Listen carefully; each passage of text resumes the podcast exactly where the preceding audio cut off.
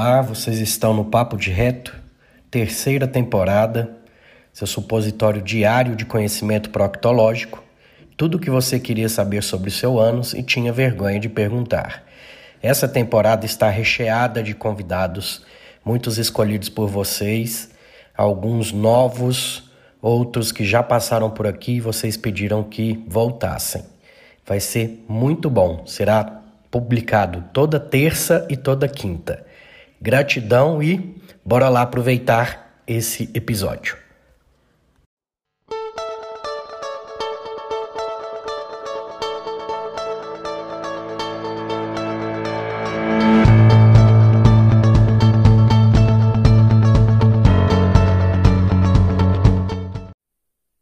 É, boa noite.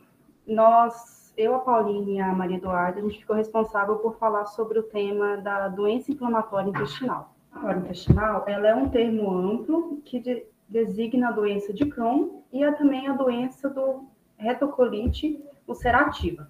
E elas são é, classificadas por uma inflamação crônica do intestino, que envolve diversos fatores, é, tanto expossoma como microbioma, imunoma, genoma e epigenoma. Eu vou falar um pouquinho para vocês a respeito de cada um deles. É, o genoma na doença inflamatória intestinal, ele tem assumido um caráter de doença poligênica, ou seja, é, mais de 163 genes já foram identificados, tanto para a doença de Crohn pra, como para a retocolite ulcerativa. É, alguns fatores, é, esses genes, eles já é, eles interagem para iniciar e perpetuar a inflamação da mucosa gastrointestinais, indivíduos que já são predispostos geneticamente a ter essa, essa doença. É, esses genes estão envolvidos em diversas funções celulares que são responsáveis pela hemostase intestinal, incluindo é, função de barreira, restituição epitelial, defesa da microbiota, regulação da resposta imune inata e adaptativa, geração de espécies relativas de oxigênio, autofagia e funcionamento do retículo endoplasmático. Quanto à é, epigenética, ela refere-se a mudanças na função e expressão gênica. É, não está relacionado propriamente às alterações na sequência do DNA, que são transmitidas durante o processo mitótico. Os principais mecanismos envolvidos na epigenética são a metilação do DNA, a modificação das, dos estomas, é, interferência no RNA, posicionamento de nucleossomas.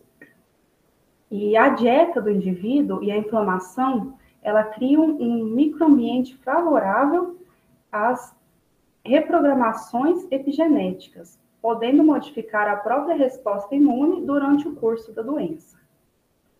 O expossoma está referente às exposições ambientais sofridas por um indivíduo desde o período do pré-natal e sua influência no processo de saúde e doença.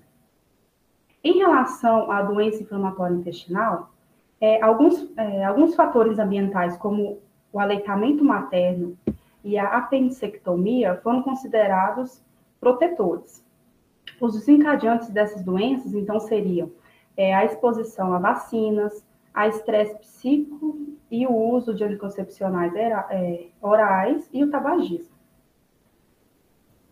Algumas mudanças no estilo de vida também influenciam no surgimento da doença inflamatória intestinal, como o consumo de dietas mais industrializadas e, consequentemente, maior ingestão de xenobióticos.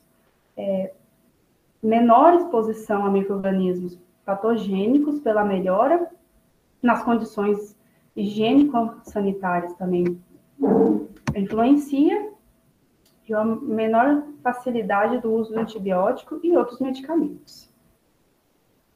Quanto ao, micro, microbioma, é, apesar de ele geralmente se referir a bactérias presentes no intestino, existe um, um universo ainda desconhecido de vírus e fungos que estão presentes na luz intestinal. É a dieta que influencia diretamente o microbioma. O consumo de açúcares, de gordura animal e de ferro estimula também esse crescimento de, de bactérias possivelmente patogênicas. A ingestão, a ingestão de fibras, ela aumentaria a população de, de bactérias aparentemente benéficas ao hospedeiro. É, imunoma é um termo utilizado para é, designar os componentes que constituem o sistema imunológico. Eles são representados pelos macrófagos, pelos neutrófagos, pelas células naturais de Killer, pelas células epiteliais, pelos linfócitos e células apresentadoras de antígenos. É, atualmente, ainda considera-se, além dessas células, as células adiposas, as micro, os microfibroblastos, as células musculares, endoteliais e linfáticas, que elas também participam de maneira ativa é, na resposta imune e no processo inflamatório da doença. Então, um pouquinho a respeito do estresse do retículo endoplasmático. É um outro me mecanismo envolvido na fisiopatologia da doença inflamatória intestinal, seria o estresse do retículo endoplasmático, com o acúmulo de proteínas não envelopadas ou mal enoveladas, e que comunicaria na apoptose da célula, especialmente com a distribuição de células de Panete e células caliciformes.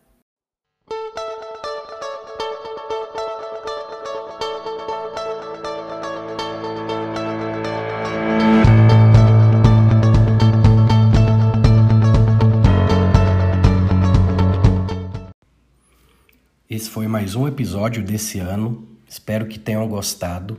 E para que o Papo de Reto continue crescendo, comente, indique, fale para aquele amigo e vai só ajudar a crescer e vamos impactar cada vez mais vidas.